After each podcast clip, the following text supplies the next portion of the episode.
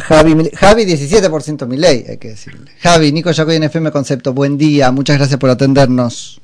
¿Qué tal, Nico, querido? Un gusto enorme hablar contigo. Todo bien, felicitaciones, numerazo. Muchas gracias. Numerazo. Tremendo número, tremendo número, la verdad que tremendo número. Que era el que se palpitaba, ¿no es cierto? Si nos corrías decías 17, ¿no? Me parece que es un número enorme, histórico, porque un outsider y sin estructura es un número verdaderamente sin precedentes y la realidad es que no solo es importante en lo cuantitativo, sino que además en el plano cualitativo hemos logrado correr el eje del debate, por lo tanto me parece que, tenemos doble mérito. No, yo digo que se, se, intuía en la calle, en la calle pasaba eso y resulta que las encuestas daban todas como abajo, como a propósito, ¿no es cierto? Ahí hay algo también. Bueno, no sé, la vida. ¿Viste? Puede, puede pasar. Sí, claro. Javi, no, y lo cualitativo también lo tomo, ¿no? Porque ahora hay como mucho este, analista con la idea de, bueno, el fenómeno que puede aparecer y se va, y qué sé yo, como basándose en que todo es el peinado, y en realidad estás trayendo ideas, estás trayendo ideas al debate, eso no puede pasar. Sí, sí, la, la idea acá es lo que rige todo el movimiento. Claro. Sea, nosotros tenemos una propuesta muy concreta para la sociedad, hay una parte que la asimila con mayor facilidad y otra que es un poco más reticente porque también, digamos, quedan atrapados dentro de la lógica de la grieta. Sí. Che, Javi, ¿qué visualizás como el desafío más grande este, ahora, como diputado? No, ahora el desafío es mostrarle a la gente quiénes son los delincuentes que trabajan para arruinarles la vida. Y en términos de, por ahí es rápido para preguntar esto, pero en términos de construcción del 2023, bueno, un poco lo adelantaste ayer, ¿te imaginás más bien solo o este, con parte de la oposición que conocemos? Yo básicamente lo que digo es que Argentina se debe un reordenamiento ideológico. Sí. Estén de un lado los colectivistas, eh, por ejemplo la Unión Cívica Radical, que es Internacional Socialista, el caso de la coalición cívica, el caso de las palomas de Puntos por el Cambio, el quiserismo y las distintas eh, expresiones de izquierda. Y por el otro lado, los que abrazamos las ideas de la libertad, y esto incluye liberales clásicos, minarquistas, libertarios, paleolibertarios, o sea, conservadores, peronistas republicanos, peronistas federales, eh, y obviamente los halcones de cambio. ¿Y hay plafón para eso, Javi? Yo no sé si lo hay o no, pero yo tengo claro que en ese, si, si uno logra ordenar la oferta electoral en términos ideológicos, es mucho más factible que lleguen coaliciones de gobierno estables y que puedan gobernar, sí, y no que al momento de llegar al poder queden inmóviles porque cada uno tira para cualquier lado.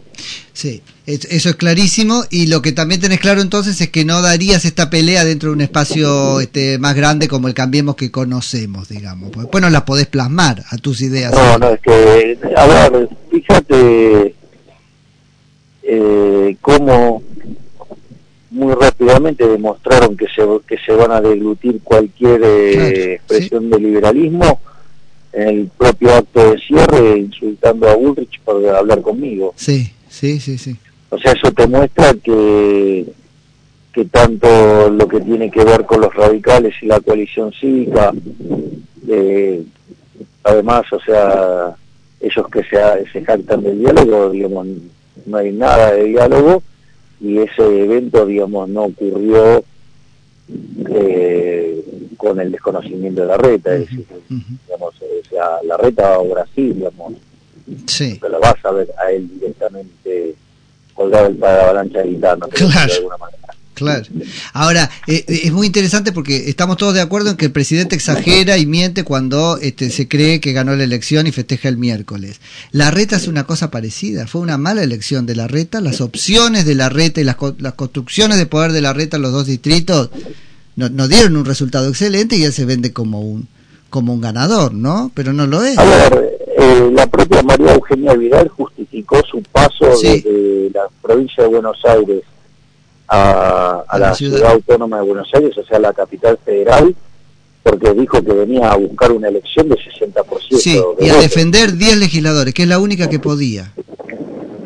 Exactamente, bueno, sacó 48.